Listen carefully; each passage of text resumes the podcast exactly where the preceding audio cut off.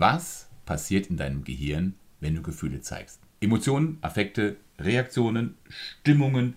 Was passiert da? Und vor allen Dingen, was läuft schief, wenn es alles sich in einer Persönlichkeitsstörung aufzeigt? Herzlich willkommen zu einem sehr wissenschaftlichen Video. Ich wünsche dir viel Spaß. Bleib dran. Es ist etwas trockener, es ist vielleicht etwas komplizierter, aber es lohnt sich hineinzuschauen in Teil 1. Was passiert in unserem Gehirn, wenn wir Gefühle, Emotionen, Stimmungen haben? Und in Teil 2, im folgenden Video, werden wir sehen, was läuft beim Borderliner dann schief. Bleib dran. Ich hoffe, du kannst von diesem Video einiges mitnehmen.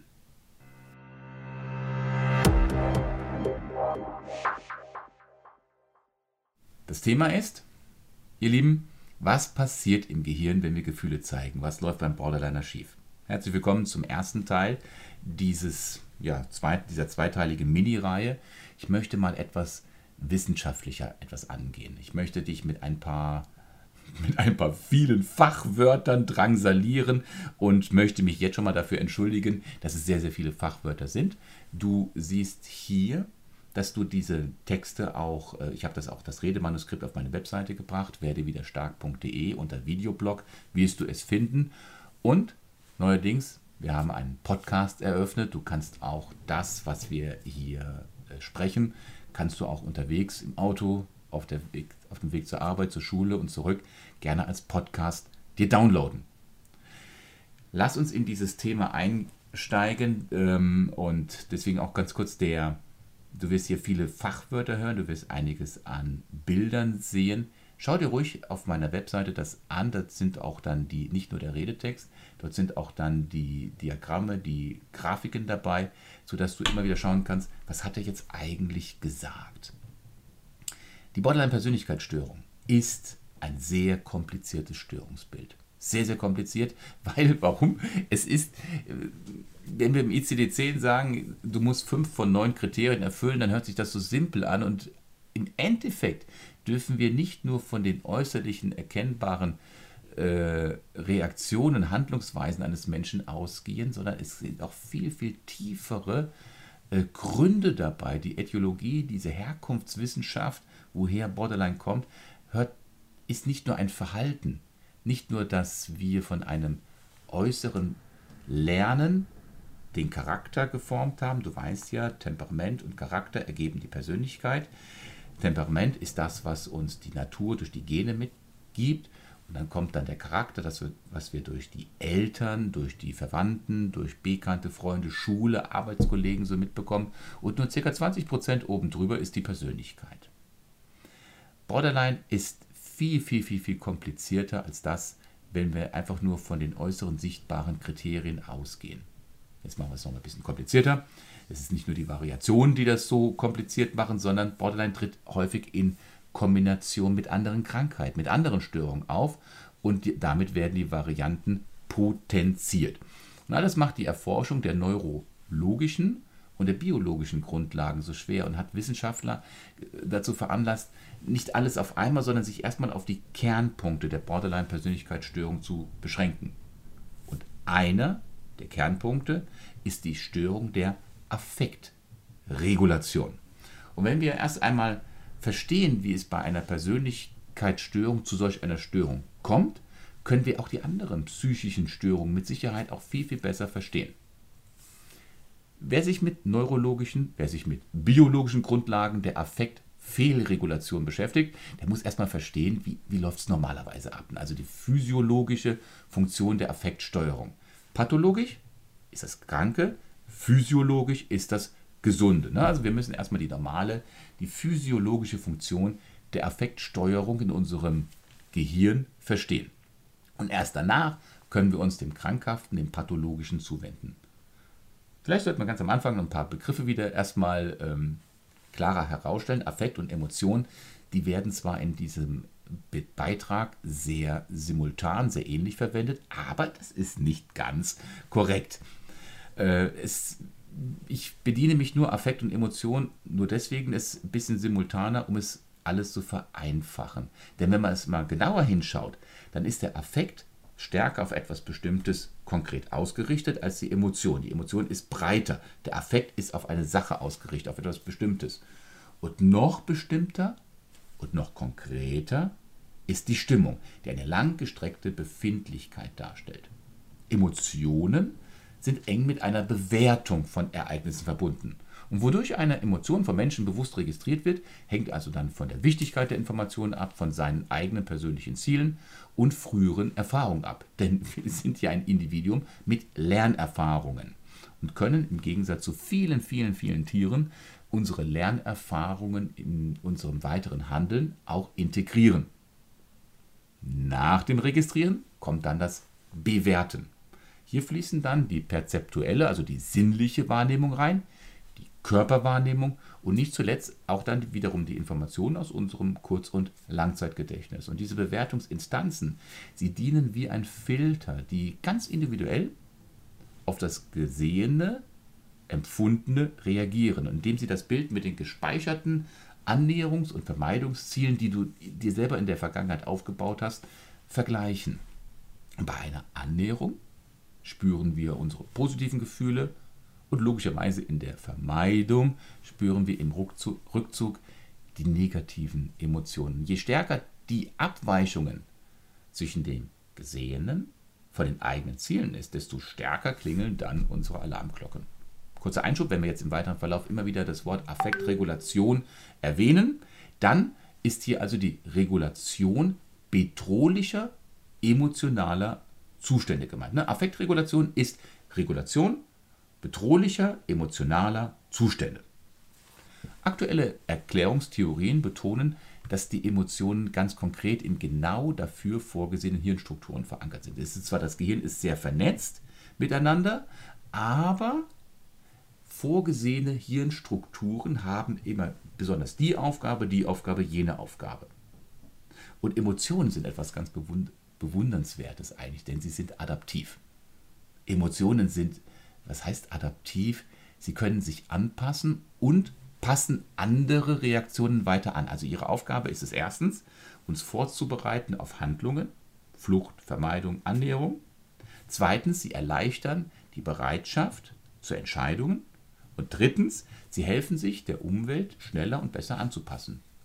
Emotionen sind wirklich hochgradig adaptiv. Und würden wir jetzt aus der psychotherapeutischen Sicht von Affektregulation sprechen, dann meint man alle Vorgänge, mit denen wir unsere Emotionen erleben und wie wir diese ausdrücken. Das, was wir aber im allgemeinen Umgangssprachlichen unter einer Emotion verstehen, ist eigentlich, wenn man das mal genau betrachtet, ein schon vorher vom Gehirn angepasster Prozess, der selber dann weitere Regulationen startet. Und in diesem Prozess fließen emotionale Ansprechbarkeit, aber auch so typische Prozesse wie Intensität und auch der Ausdruck mit ein. Und all das fängt ganz früh in einem be bestimmten Bereich unseres Gehirns ein. Das nennen wir das limbische System, die limbische Ebene. Diese limbische Ebene, diese kann Umweltinformationen reflexhaft ganz schnell verarbeiten und kann sie umsetzen in automatisierte, schnelle und wichtig kaum von außen danach noch störungsanfällige Verhaltensantworten. Also das limbische System ist wirklich eine Schaltzentrale, kommt etwas und es muss schnell und konkret etwas getan werden, dann ist das wie eine Bank. Da kannst du drauf setzen, das limbische System ist sehr wenig, sehr gering störungsanfällig, sehr klar strukturiert. Gehen wir mal in den Bereich Gehirn und Affektregulation ein. Wir werden jetzt natürlich danach auch noch vier Unterthemen besprechen. In diesen sind dann die Amygdala, wir werden die genetische Ausrichtung uns anschauen, das Wechselspiel zwischen Genen und der Umwelt und die Prägung durch das Temperament, was auch viel mit der genetischen Ausrichtung auch zu tun hat. Welche Hirnstrukturen, welche Netzwerke sind denn an unseren Reaktionen, diesen Affektreaktionen überhaupt beteiligt? Zuerst findet ganz unbewusst, also ohne kognitive, bewusste Beeinflussung eine emotionale Bewertung statt. Und die findet statt im limbischen System in der Amygdala. Das Wort Amygdala kommt aus dem Altgriechischen, bedeutet Mandelkern, kam einfach wegen ihres Aussehens. Das ist ganz einfach. Mandelkern sieht so aus wie die Amygdala und umgekehrt. Und sie ist, das ist ein ganz wichtiger Teil in unserem limbischen System. Im ersten Schritt werden also erstmal die Bereiche des Gehirns mit eingezogen, einbezogen, die der automatischen, wichtig Ausrufezeichen, die der automatischen Bewertung von Ereignissen inklusive Ablehnung, inklusive Belohnung beteiligt sind. Und was sind das für Bereiche?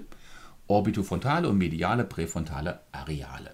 Orbito, Orbitofrontale, also Orbito ist das Auge, damit sind also immer die Positionen in dem Gehirn gemeint. Andererseits sind hier dann also neben der orbitofrontalen und medialen präfrontalen Areale sind auch die sogenannten Aufmerksamkeitsbereiche unseres Gehirnes aktiv. Da haben wir den anterio-singulären Kortex, wir kürzen den ab mit ACC, und die seitlichen, die lateralen, präfrontalen Abschnitte beteiligen. Du merkst, das Video ist voller Fremdwörter. Ich habe schon versucht, so viele Fremdwörter wie möglich rauszulassen, aber manchmal muss man mit diesen Fachbegriffen ähm, rumwerfen, nicht um zu strunzen, sondern weil einfach das in der Medizinsprache so verwendet wird, damit du auch siehst, genau darum geht es konkret und wenn du es in diesem Video jetzt bist und das dir anschaust, dann siehst du ja immer an der Seite die äh, Schaubilder. Und diejenigen, die den Podcast anhören, darf ich einfach bitten, schau das Video auf YouTube an oder geh auf meine Webseite unter Videoblog, dass du dort ein, das Redemanuskript siehst. Das war jetzt bis jetzt der erste Schritt mit der automatischen Bewertung.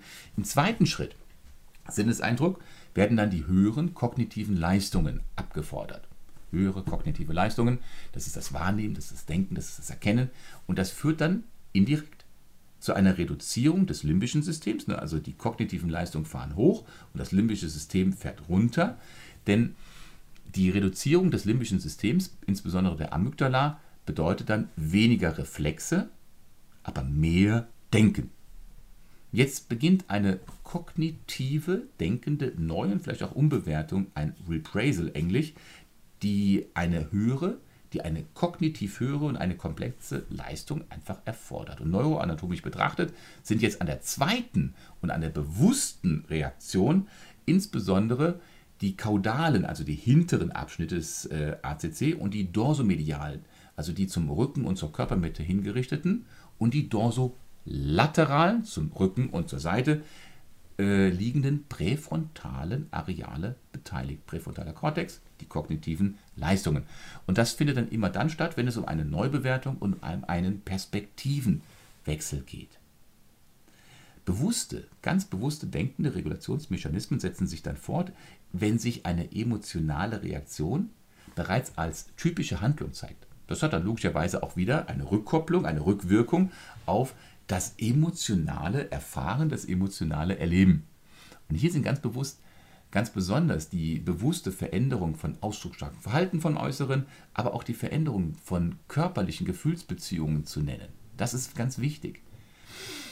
Emotionale Reaktionen, sichtbares Verhalten sind nicht so voneinander zu grenzen. Das sind immer ineinander verzahnte, ineinandergreifende Prozesse, die sich dann auch wiederum gegenseitig beeinflussen. Und die Abbildung zeigt, wenn du da schaust, das komplexe, an der Affektregulation beteiligte Präfronto limbische Netzwerk. Du merkst diese Vernetzung. Es ist nicht einfach immer nur kognitiv oder nur emotional, sondern das ist das präfrontolimbische Netzwerk und das ist vorderseitig mit seinen ventralen, also vorderseitig gelegenen Bereichen der primären und weiter dorsal hinterseitig gelegenen Arealen der sekundären Kontrolle.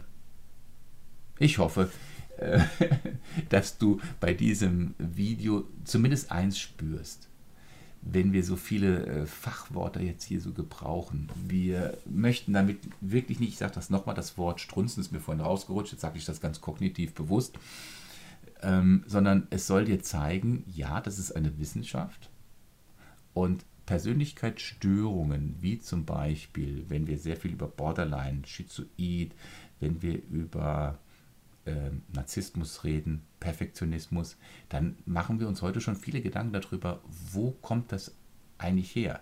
Ist es immer nur im Außenbereich oder hat es auch eine genetische Variante, einen Ursprung? Fühl dich einfach so frei, dich zurückzulehnen. Du musst nicht alle Wörter auswendig lernen oder auch äh, geschweige denn auch über verstehen, aber du sollst das Gefühl haben, hier geht es um eine tiefe, tolle Wissenschaft. Und schauen wir uns den Teil 1.1 an. Ähm, Teil 2 ist ja dann das folgende Video. Wie geht es dann beim Borderliner weiter? Teil 1, also Gehirn und die Affektregulierung, Teil 1.1, die Amygdala. Gucken wir uns mal diesen kleinen Mandelkern mal genauer an. Die Amygdala ist in ein Netzwerk eingebunden.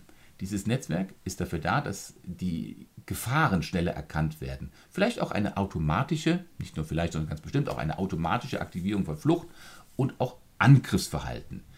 Die Amygdala, sie hilft zusammen mit den lateralen, den seitlichen Anteilen und den orbitofrontalen Kortex Vorhersagen zu treffen. Vorhersagen, oh, da könnte jetzt eine Bestrafung kommen. Denn ich wurde dafür schon mal in den Senkel gestellt. Deswegen Bestrafung vor dem Hintergrund früherer Erfahrungen, ähm, den sie dann aus der mittleren, aus der Inselregion heraus erstellen kann. Sie ist aber nicht nur, das haben wir früher angenommen in der Wissenschaft, nur einem Erkennen von Gefahr beteiligt. Nein, nein, sondern zusammen mit den medialen Bereichen des orbitofrontalen Kortex und dem ventralen Striatum ist sie auch Teil eines Systems, das den Blick auf mögliche Belohnungen ausgerichtet hält. Und dann mit dem dorsalen Striatum ähm, sie, regt sie ein geeignetes Verhalten dann an, ähm, auf Belohnung ausgerichtetes Verhalten. Also sie ist nicht nur für Gefahr da, ne? die angsterfüllte Angstsituation, sondern nur Angst ist es nicht, sondern auch Belohnung. Und entsprechend wirkt die Amygdala direkt auf den Nucleus accumbens im ventralen Striatum. Ne, es wird angenommen, dass das ventrale Striatum die Region ist, wo die affektiven Prozesse des limbischen Stirnhirns dann zu einer Handlung führen. Das passiert in den subkortikalen Bereichen des motorischen Systems, zum Beispiel dann im dorsalen Striatum. Das ist, war jetzt die Amygdala.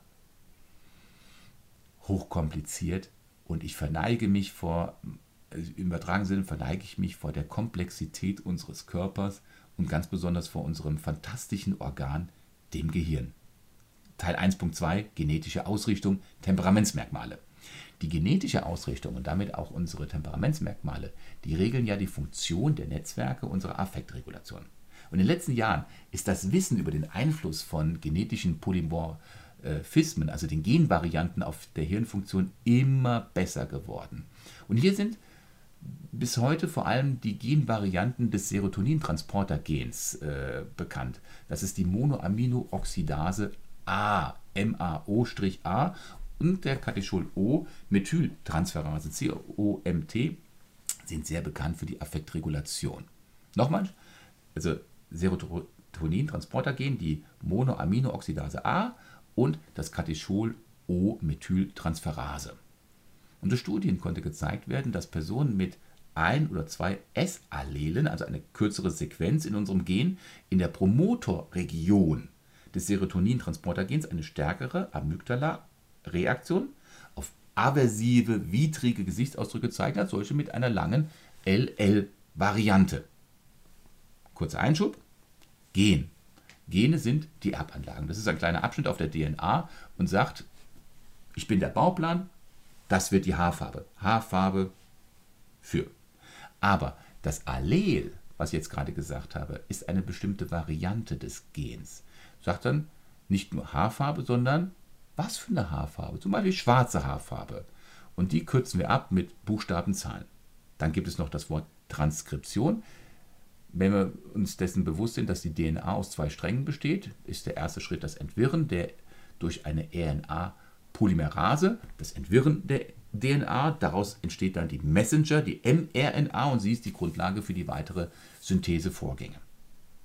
Wenn du das jetzt siehst, das nächste Bild, auch die Kopplung innerhalb des präfrontolimbischen Netzwerks variiert mit der genetischen Ausstattung. Und jetzt Personen mit der S-S oder S-L-Variante haben eine geringere Kopplung zwischen dem rostralen ACC, du erinnerst dich, ACC, Anterio, singuläre Kortex und der Amygdala. Und damit auf der Ebene der ersten, der primären, der regulierenden Prozesse der Emotionen, also unserer Gefühlsreflexe. Ach, guck mal an. Wenn also die Gene unterschiedlich sind, hm, werden auch unsere Gefühlsreflexe anders, intensiv oder weniger intensiv ausgerichtet? Denn umgekehrt ist nämlich die Kopplung zwischen Amygdala und den höheren gelegenen medialen präfrontalen Arealen würde nämlich zunehmen, wenn wir diese S'-S oder S'-L-Variante des Allels vorliegen haben. Was heißt das jetzt auf Deutsch mit diesen vielen Fachbegriffen? Auf Deutsch heißt es, wenn die Amygdala, unser sogenanntes Angstzentrum, ist, dann bewirken diese S-S und S-L-Varianten des Serotonin-Transportergens eine geringere Angstreaktion.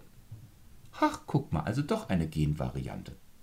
Und auch die X-Chromosome genetische Variante des Monoaminooxidase A-Gens. Die X-Chromosome genetische Variante, sie, auch sie zeigt eine Beziehung zu den Aktivierungsmustern, die dann wichtig sind. Wie stark werden eigentlich unsere Affekte reguliert? Wieder eine Genvariante in der Regulierung. Man erkannte zum Beispiel, das L-Allel, also das Slow-Allel, ist im Vergleich zu den Trägern des H-Allels, hat eine, der Träger hat eine höhere Aktivität der Amygdala und eine geringere in den singulären orbitofrontalen Arealen. Und was ist der Unterschied dabei?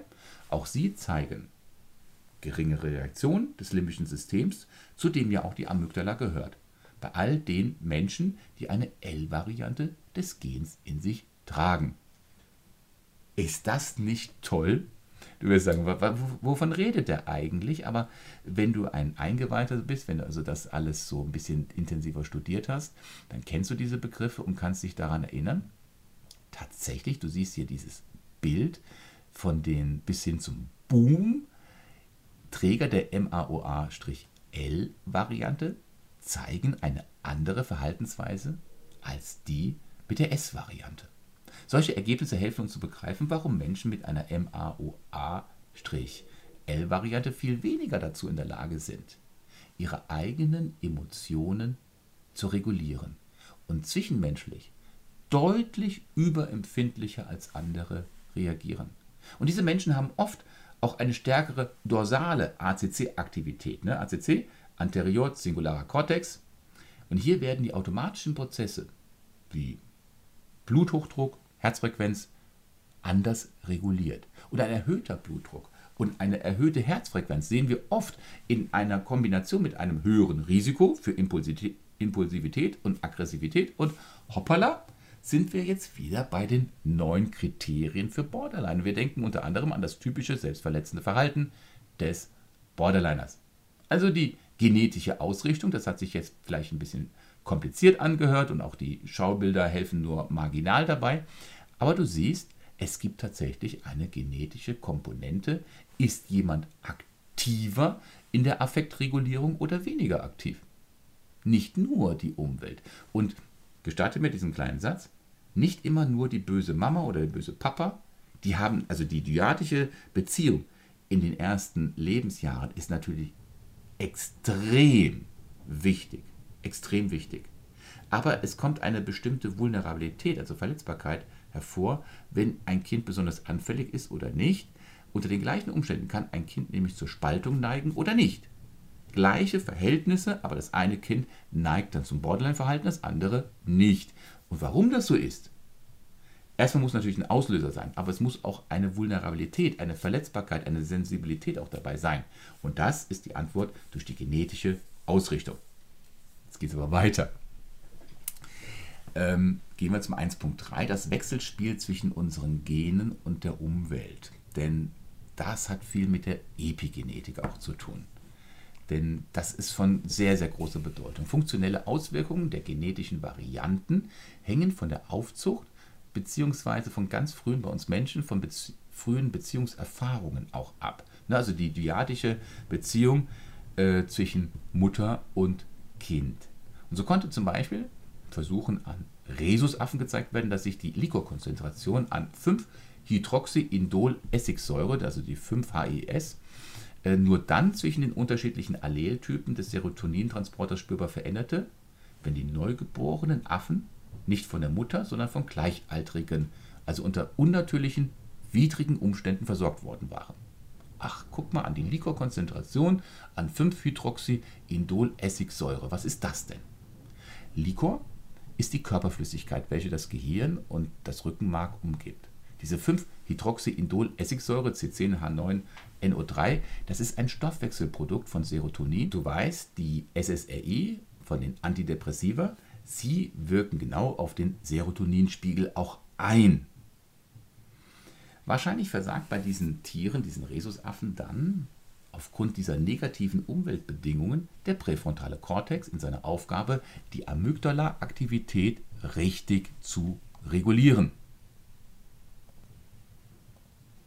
Bei Menschen konnte gezeigt werden, dass männliche MAOA-L-Träger eine erhöhte Verletzbarkeit zeigen auf aggressive Kindheitserfahrung und selber dann mit einer eigenen aggressiven Entwicklung bis hin zu einer antisozialen Persönlichkeitsstörung reagieren.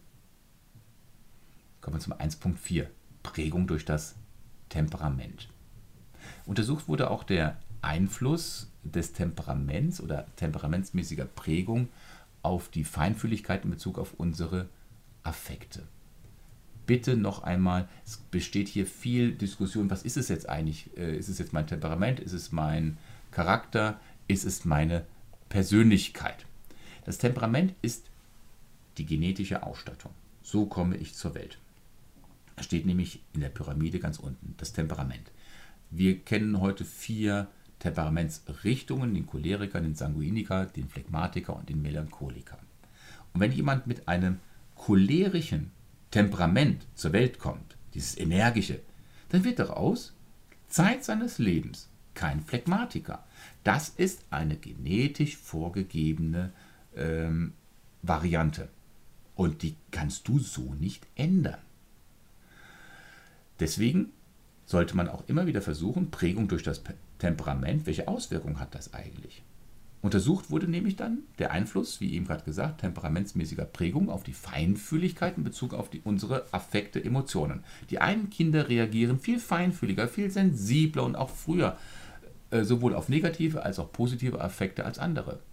Und die einen können sich in schwierigen Situationen viel leichter beruhigen als andere Kinder. Und folgende Grunddimensionen der Persönlichkeit wie Neurotizismus, Inhibition, Alexithymie und Fähigkeit zum Belohnungsaufschub, das alles hat ganz großen Einfluss auf die emotionale Ansprechbarkeit und die emotionale Kontrolle. So wird zum Beispiel berichtet, dass gehemmte Kinder im Vergleich zu ungehemmten Kindern noch im Erwachsenenalter eine deutlich stärkere beidseitige Amygdala-Aktivität bei der Konfrontation mit fremden, nicht aber vertrauten Gesichtern zeigen. Andere Studien, weitere Studien zeigen eine Wechselbeziehung an. Eine Wechselbeziehung zwischen der Ausprägung von Ängstlichkeit und Schadensvermeidung und erhöhter Aktivität der Inselregion. Denn die Inselregion ist, wie oben dargestellt, an dem Erkennen von Risiken, an der Vermeidung einmal bestrafter Verhaltensweisen beteiligt. Da habe ich mal einen auf die Finger gekriegt, da wurde ich mal in den Senkel gestellt, glaube ich, habe ich vorhin gesagt, in, in, in den Senkel und den Stiefel gestellt. Das ist die Inselregion. Dadurch wird dann auch vermieden, ähm, ich den gleichen Fehler zweimal mache. Eine kürzlich publizierte Studie verweist auf einen Zusammenhang zwischen Ängstlichkeit und Neurotizismus sowie stärkere Amygdala-Aktivität in einer Aufgabe zur Gesichtsverarbeitung. Zusätzlich konnte dabei gezeigt worden, werden, dass der Neurotizismus, was ist Neurotizismus, also Labilität, Schüchternheit, Gehemmtheit, negativ mit der Dicke des linken orbitofrontalen Kortex im Zusammenhang steht. Andere Untersuchungen beschäftigen sich mit Funktionen im Gehirn bei den Wechselbeziehungen der Extravertiertheit. Extravertiertheit kann man auch sagen Extrovertiertheit, lebhaft, dominant etc. So berichteten Forscher über eine funktionelle Ungleichmäßigkeit der Amygdala, aber in Abhängigkeit von den aufkommenden Gefühlen auf das, was ich wahrnehme und der Stärke der dann folgenden extrovertierten Handlungen. Noch etwas. Es besteht auch nämlich eine negative Wechselbeziehung der Extrovertiertheit mit der Dicke des recht inferioren frontalen Kortex als einem hemmenden Areal viele, viele, viele Fachwörter und ich danke dir. Lass mich mal nachschauen, wie lange haben wir denn jetzt gebraucht? 29, also circa eine halbe Stunde hast du dir jetzt so viele Fremdwörter über dich ergehen lassen. Deswegen ein kleines, ganz, ganz kurzes Zwischenfazit. Die Untersuchungen zu hirnfunktionellen Wechselwirkungen zwischen den Temperamentsmerkmalen und den übergeordneten Persönlichkeitsmerkmalen da stehen wir in unserer Wissenschaft noch ganz am Anfang. Auch wenn wir heute mit so vielen Fremdwörtern und mit bildgebenden Verfahren rumstolzieren äh, können, aber wir sind noch ganz am Anfang, dieses wunderbare Organ, diese zentrale Leitstelle unseres unser Gehirn überhaupt zu erfassen. Aber diese Studien werden immer wichtiger, Sie werden deutlich wie, weil sie möglicherweise viel, viel eher als kategoriale psychiatrische Diagnosen, also ICD-10, das sind die sichtbaren Verhaltensweisen, also muss er das haben. Nein, sie werden wahrscheinlich noch wichtiger sein, weil neurobiologische Befunde stehen immer im Zusammenhang mit unserem Verhalten. Und ich wollte mit diesem Video jetzt schon mal zeigen, es ist viel, viel komplexer in unserem Gehirn, dass auch einiges an genetischer Ausrichtung, die dann auch ähm, auf die Amygdala, auf die Inselregion und so weiter einen Einfluss nehmen, dass das dann wie eine Kette ist. Wenn ich ganz am Anfang etwas verändere, dann verändere ich auch am Ende der Kette etwas. Wenn ich Kette, mir fällt gerade die Nahrungskette ein, wenn ich das Plankton aus den Meeren rausnehmen würde, dann würden auch alle anderen Tiere, die dann sich erstmal von dem Plankton ernähren, dann von denen ernähren, dann von denen ernähren, dann wäre die ganze Kette unterbrochen. Und so, wenn ich am Anfang der Kette in den genetischen Ausrichtungen und dann in unserem Gehirn eine Veränderung herbeiführe, dann habe ich auch eine persönliche andere Verhaltensweise. Und da kommen wir im zweiten Teil rein. Ich würde dich bitten, falls du es noch nicht gemacht hast, abonniere diesen Kanal. Vielleicht gibst du auch diesem Video ein Like, das wäre sehr schön als kleine Aufmerksamkeit für die Arbeit, die dahinter steckt. Wir werden uns im Teil 2, der in den nächsten Tagen rauskommt, mit der Affektdysregulation bei der Borderline-Persönlichkeitsstörung auseinandersetzen. Wie gesagt, den, das Redemanuskript findest du auf meiner Webseite, werde wieder stark. Ich setze dieses Video auf den Videoblog. Du kannst dort die ganzen Folien nochmal dir anschauen und auch das Redemanuskript. Und wenn du dieses äh, Video gerne einfach auf deinem Weg zur Arbeit anhören möchtest, dann abonniere doch den Podcast. Herzlichen Dank für deine Aufmerksamkeit. Alles Gute. Wenn du Fragen hast bezüglich auf Persönlichkeitsstörung, fühle dich so frei. Du siehst hier die zwei Webseiten, werdewiderstark.de und der mediator.org. Fühle dich so frei, dich an mich zu wenden, wenn du sagst, ich glaube, ich habe selber eine Persönlichkeitsstörung oder ich lebe mit jemandem zusammen, der eine Persönlichkeitsstörung hat, wie kann ich selber stark werden, wie kann ich dem anderen helfen, ist überhaupt zu jemandem zu helfen? Fühl dich so frei, es gibt für jeden ein kostenloses Orientierungsgespräch nach einer Terminabsprache. Das Kontaktformular findest du auf einer der beiden Webseiten. Ansonsten bleibt mir nur noch eins übrig, dir zu sagen, bleib tapfer. Es lohnt sich. Bis zum nächsten Video. Bis dann, dein Markus.